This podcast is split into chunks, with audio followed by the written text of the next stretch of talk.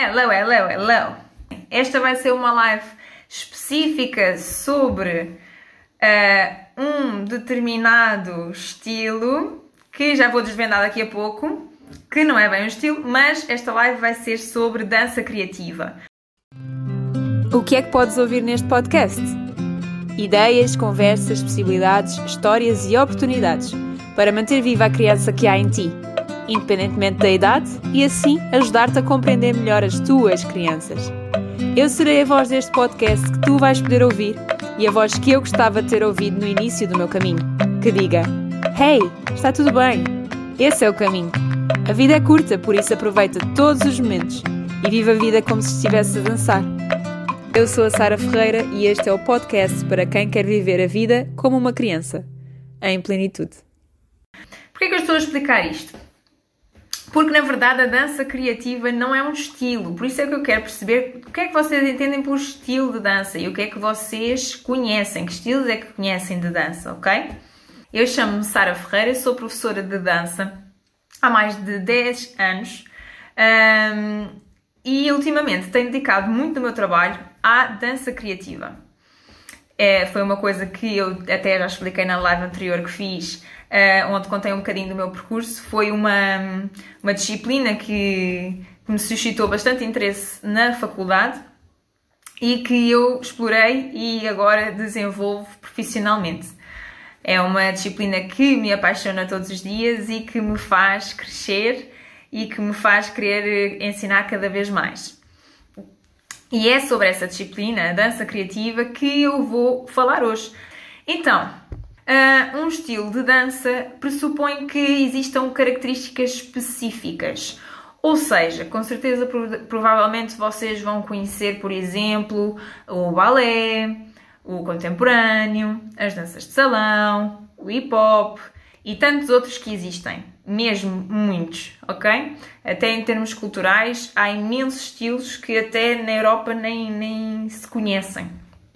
Uh, mas um estilo específico uh, pressupõe isso, pressupõe que existam características e que são essas características que são transmitidas aos alunos, uh, mas que pressupõem movimentos um, que são conhecidos desse estilo. Por exemplo, se nós estivermos a falar de balé clássico, Uh, apesar do balé ter várias vertentes, para quem conhece, por exemplo, a Vaga Nova ou a Royal, que são escolas distintas que ensinam balé clássico, mas que têm as suas próprias linhas de ensinamento, mas apesar disso, o balé clássico, por exemplo, é conhecido da mesma forma em todo o mundo. Por exemplo, o plié, que é um passo específico de balé clássico, é conhecido com aquelas características em todo o mundo e por isso se caracteriza como estilo de dança.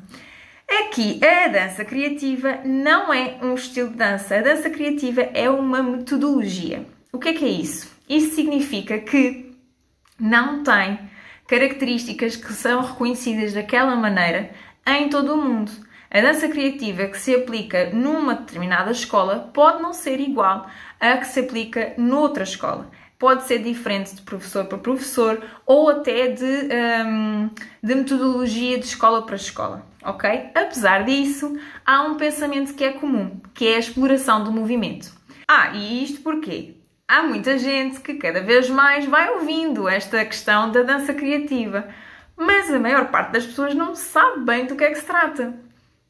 Acham que é alguma coisa que envolve a criatividade e envolve a dança, mas muito, muito pouco por aí, não é? Uh, e por isso eu decidi fazer esta live porque senti realmente que havia aqui algumas dúvidas sobre o que é que é realmente a dança criativa, não é? Então, é muito simples, como eu estava a explicar.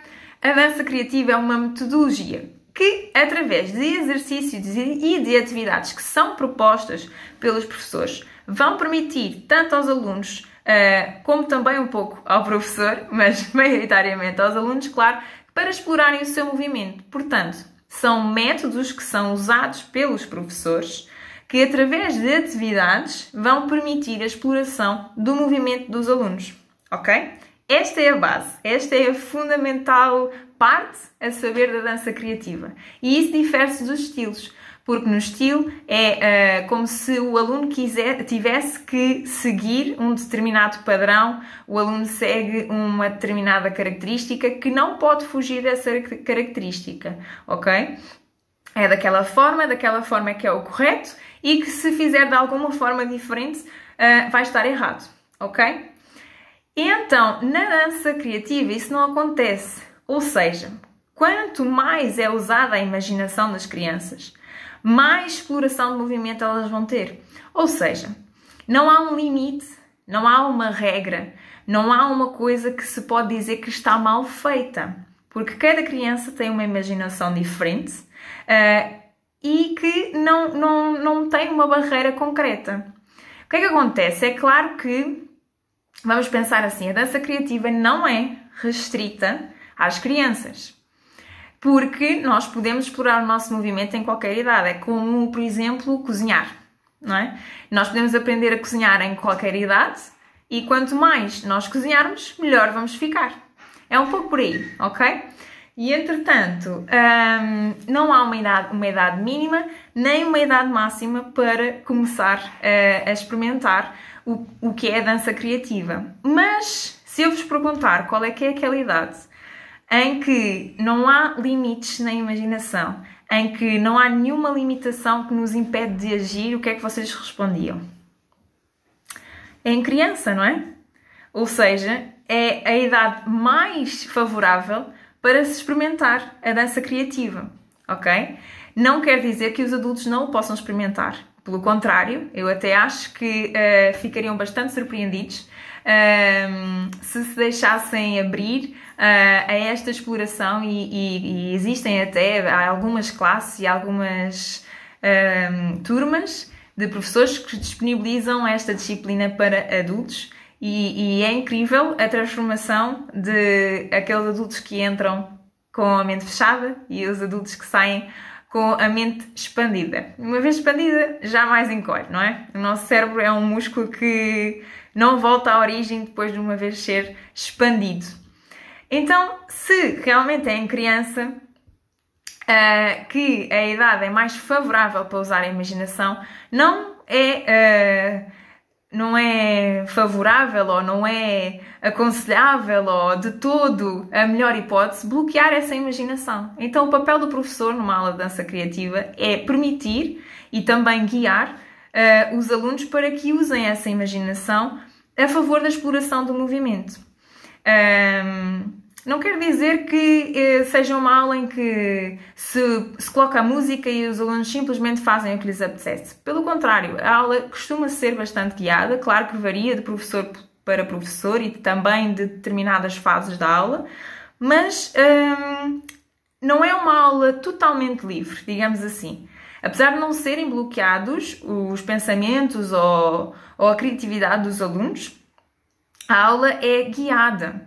Ou seja, é como se o professor desse as ferramentas e os caminhos para os alunos percorrerem, mas que esses caminhos têm a possibilidade de ter várias direções. Não há uma direção certa ou errada, cada um pode seguir a sua, Uh, através desse caminho, que é, uh, no fundo, que é encaminhado através de atividades que o professor propõe. Agora, isso é como se fossem ferramentas, ou seja, o professor dá um martelo e as crianças tentam ou imaginam ou uh, procuram ou experimentam como utilizar esse martelo e não há uma forma nem certa nem errada de o fazer, ok? Então, esse caminho é feito diariamente. Num dia pode ser de uma maneira, no outro dia pode ser de outra ok? Então já estou aqui a prolongar-me sobre várias hipóteses que é possível numa aula de dança criativa. Mas aquilo que é certo é que o professor vai sempre orientar o caminho dos alunos, mas o percurso e o resultado desse caminho é sempre fruto da imaginação das crianças e daquilo que elas fazem uh, ao explorar o movimento aliado à sua imaginação. E nada está errado, nada está certo. Tudo é possível e todas as hipóteses são fazíveis. Então, agora que eu já expliquei um bocadinho do que é a dança criativa, que no fundo é uma metodologia, não é um estilo, é uma metodologia que permite, através de atividades e, e, propostas feitas pelo professor, permite que a criança alie o seu movimento à sua imaginação e crie a sua própria exploração do movimento. Ok? Agora que já sabem isto uh, e que já perceberam que não é um estilo específico uh, e que até pode misturar várias vertentes, um, conseguem perceber que os benefícios da dança criativa são inúmeros, especialmente se começarem a fazer dança criativa em crianças. Então, o que é que acontece? Por exemplo, vou-vos dar o exemplo de uma criança que tem falta de coordenação motora, por exemplo. Na dança criativa, eh, ela vai aprender através de vários fundamentos que são base da dança criativa como coordenar o seu corpo. Ou seja, vai ter uma noção muito maior das possibilidades do seu corpo, vai ter uma consciência maior de como é que eles se relacionam, dando um exemplo, parte superior com parte inferior, bilateralidade, lado esquerdo com lado direito, ok? Isto são pequenos exemplos de como, na dança criativa e explorando as várias possibilidades, as crianças vão poder aumentar a sua coordenação motora. Outro exemplo: crianças que são uh, pouco sociais, que são introvertidas. Nas aulas de dança criativa, nós incentivamos bastante uh, a interação entre os alunos e a exploração em grupo, não é? Nós sabemos que uh, brainstorm, por exemplo, uma cabeça pensa melhor que duas, certo? Então, claro que era possível fazer uma aula de dança criativa só com uma pessoa, mas imaginem a potencialidade de o fazer em grupo, de o fazer em pares, de o fazer em turma.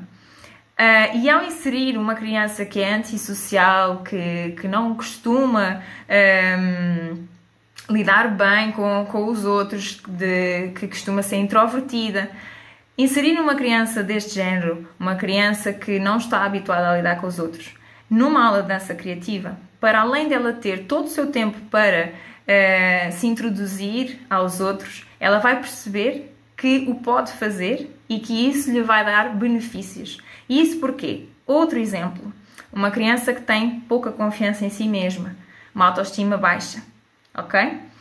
Se essa criança está inserida num grupo em que é bem, bem acolhida, bem inserida, em que um, o trabalho é valorizado, o trabalho em grupo, ela vai conseguir perceber que as suas opiniões, uh, que as suas ideias, que os seus movimentos são valorizados.